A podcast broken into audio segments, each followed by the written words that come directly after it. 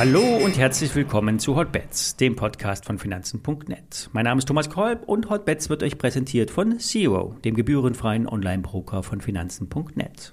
Vorab der Risikohinweis. Wie immer, alle nachfolgenden Informationen stellen keine Aufforderung zum Kauf oder Verkauf der betreffenden Werte dar. Bei den besprochenen Wertpapieren handelt es sich um sehr volatile Anlagemöglichkeiten mit hohem Risiko. Dies ist keine Anlageberatung und ihr handelt auf eigenes Risiko.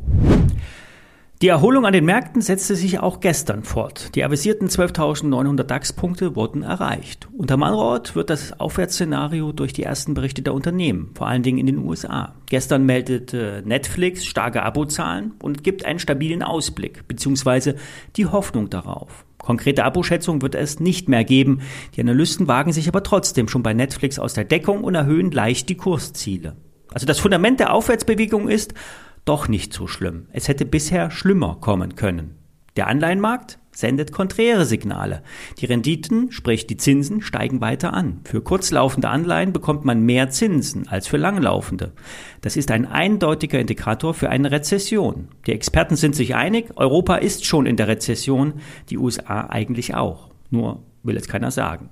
Solange wir im DAX über 12.600 bleiben, ist die Erholung intakt. Kurse über 13.000 DAX-Punkte sind dann möglich.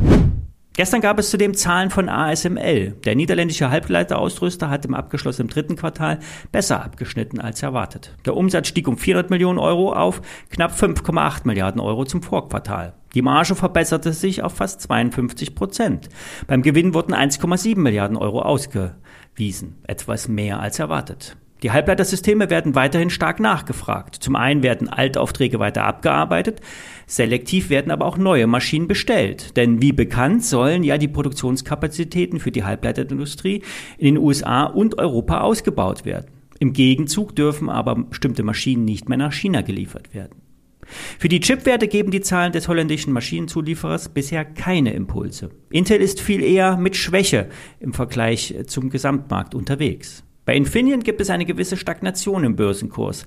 Zwischen 23 und 26 Euro ist ein stabiler Bereich. Erst über 26 Euro fortfolgende würden höhere Hochs gemacht werden und damit auch ein Kaufsignal wirksam werden. Nach unten sieht es derzeit stabil aus, doch Kurse unter 22 Euro würden den Bruch wichtiger Marken nach sich ziehen. In der logarithmischen Chartdarstellung ist Infineon an einer wichtigen Unterstützungsmarke abgeprallt und hat nun Erholungschancen. Fallen wir allerdings darunter, ist eine Kurshalbierung nicht ausgeschlossen.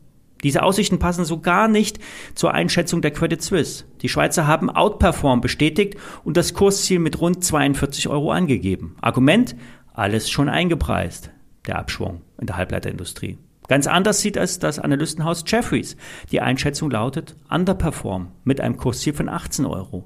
Die Amerikaner rechnen damit, dass die Branche und damit die Aktien noch drei bis vier Monate unter Druck bleiben werden. Wer Infineon hält, kann auch weiterhin halten. Gefahr ist derzeit nicht im Verzug. Neueinstiege sollten aber gemieden werden. Infineon ist zwar nicht im großen Investitionszyklus wie Intel, hier werden die Kapazitäten nur auf Sicht ausgebaut, trotzdem sollte die Intel-Schwäche einen gewissen Abstrahleffekt auf die Infineon-Aktie haben.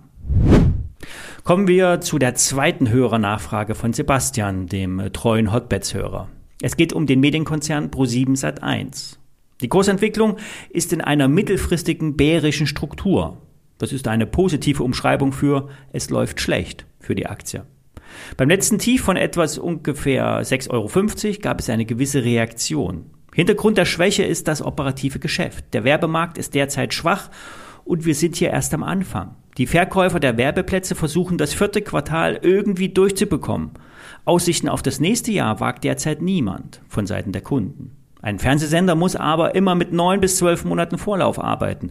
Neue Formate müssen entwickelt werden und Serien auf großen Plattformen eingekauft werden. Der Druck kommt zudem von Netflix und Co. Neben dem klassischen Abo-Modell sollen ja nun auch bekanntlich ein günstigeres Streaming-Angebot im nächsten Jahr unter anderem in Deutschland ausgerollt werden, finanziert mit Werbung. Der Werbekuchen muss also jetzt noch mehr zwischen den Medienhäusern aufgeteilt werden. Ein anderes Problem ist der Hauptaktionär, Berlusconi, beziehungsweise sein Medienkonzern, auf den er Einfluss hat.